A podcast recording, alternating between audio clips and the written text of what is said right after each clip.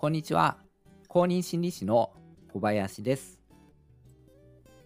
今回は0か100かの思考になりやすい人の特徴についての話です。中間がなくて物事を0か100かの状態で考えてしまう思考をこのように0か100か思考とかあるいは前か無か思考オール・オア・ナッシングですね。そういった呼び方をします。この思考があると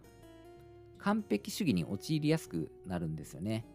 えこのことはあの過去の僕の放送の中でも話しているんですけれども小さな失敗とかミスも課題に受け止めてしまって必要以上に挫折体験を味わっていくんですよね。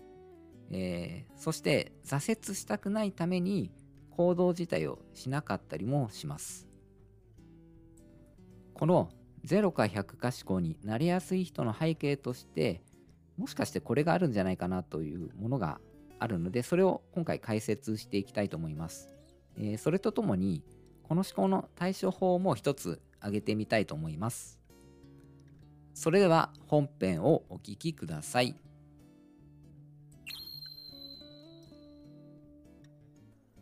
0か100か思考になりやすい人の特性の一つとしてハイコントラスト知覚特性というものがあるんじゃないかなと思うんです。なんか耳慣れない言葉かもしれませんけれどもコントラストが強すぎて中間がなくて物事や状態を両極端に感じ取るそういう傾向なんですね。白か黒かの間でグレーゾーンがないようなイメージですね。ハイコントラスト知覚特性っていうのは実は発達障害の自閉症スペクトラム障害 ASD って呼ばれますけれども ASD の方によく見られる特性でもあるんですね。明神下診療所の米田先生という方がいらっしゃるんですけれどもその先生の著書にアスペルガーの人はなぜ生きづらいのか大人の発達障害を考えるっていうあの書籍がありますけれどもあのそこに詳しく説明がされているんですね。このハイコントラスト知覚特性が完璧主義にも結びつくんじゃないかなというふうに思いましたので今回紹介させていただきました。これはですね完璧主義とか0か100か思考の人に発達障害があるっていう話ではあの決してありませんので、えー、この特性が完璧主義を考える上で、えー、役立つと思ったのであの今回お話し、えー、しております。それではハイコントラスト知覚特性についてもう少し詳しく説明させていただきます。白と黒の色で説明してみたいと思います。図を見せながら説明すると本当は分かりやすいと思うんですけれども、えーと、ちょっとイメージしていただきたいんですけれども横長の棒があるとしますよね。えー、それで両両側がの白と黒100%白100%黒の色になっていて、えーと、通常の知覚ですと白と黒の間っていうのはグラデーションになっていますよね。少しずつ白から黒へあるいは黒から白へ移っていきますよね。ハイコントラスト知覚特性っていうのはこのグラデーションがないんですよね。グラデーションがないっていうのはどういうことかというと白と黒の間にある境目となるような行き地みたいなポイントがあるんです。その行き地のポイントを境目としてえー、片方が白100%片方が黒100%の状態になっているんですね。それでその行き地のポイントを少しでも超えると一気に最大値に振り切れたり逆に、えー、一気に最小値に振り切れたりするわけです。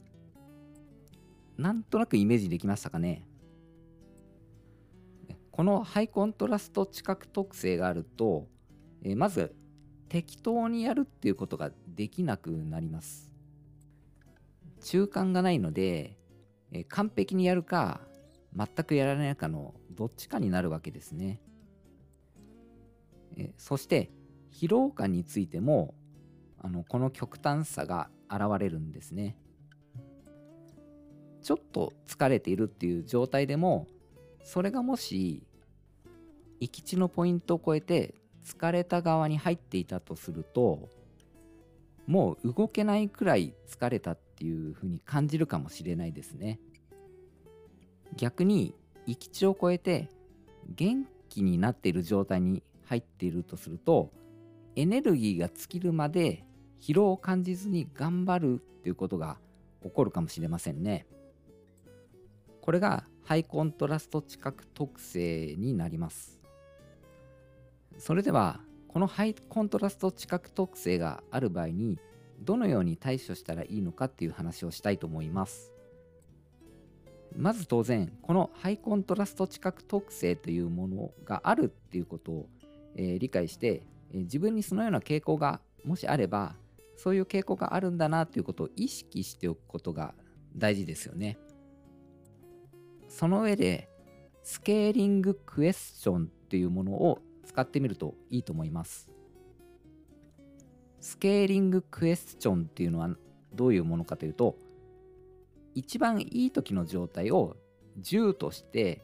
最悪の状態を0とした時に今自分は何点であるかというのを問う質問ですね。漠然と最悪だと思っていたとしても0か10の中の数値にしてみることで、えー、実は2くらいかもしれないっていうことありえますよね。そうすると思ったほど最悪ではないっていうことにまず気づくんですね。さらに今度は0ではなくて2なのは一体0とは何が違うのかっていうのを問うてみるんですね。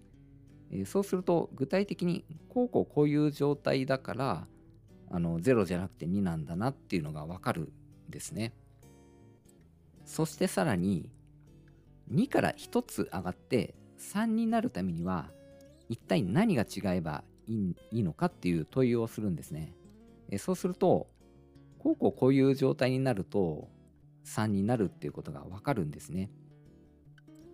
こんな風に差異に注目して漠然とした捉え方から数値によって具体的に捉えていくっていうのがスケーリングクエスチョンになります。えー、こんな風にスケーリングクエスチョンを使うことでハイコントラストからグレーゾーンに目を向けるように心がけていくというわけです。はい、今回は0か100か思考の背景にはハイコントラスト知覚特性があるかもしれないと、えー、そしてその対処法としてスケーリングクエスチョンというものがあるので、活用してみてはいかがでしょうかという話をしました。今回の放送はいかがだったでしょうか？本編で紹介させていただいた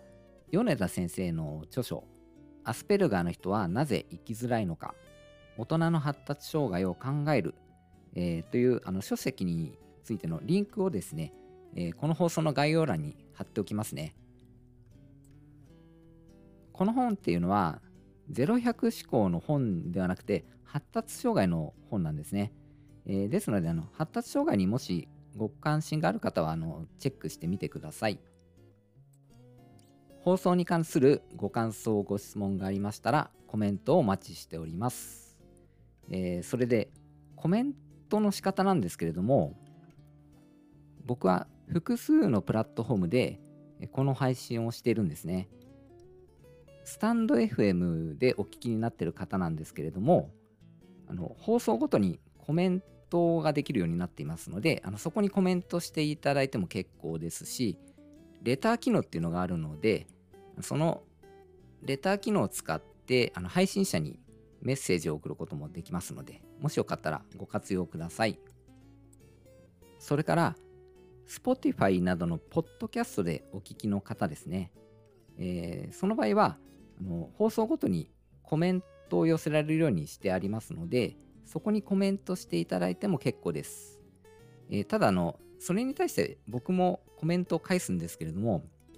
僕のコメントにあの気がつかないということがあるみたいですので、えー、そういった場合はですね、放送の概要欄にお問い合わせフォームっていうのをつけていますので、そこにメッセージを送っていただきますと、あの確実に僕が読んで、それを返信するとメールで、えー、コメントした人に届くようになっているので、確実に目を通していただけるかなと思います。先日ご質問いただいた方に僕がコメントを返したんですけれども、そのコメントに目を通してもらったかどうかちょっと心配でしたので、えー、このような説明をさせていただきました。このチャンネルでは心理学や僕の臨床経験から得たことを日常生活で役立つようにお届けしています。公認心理師の小林でした。最後までお聴きくださり、本当に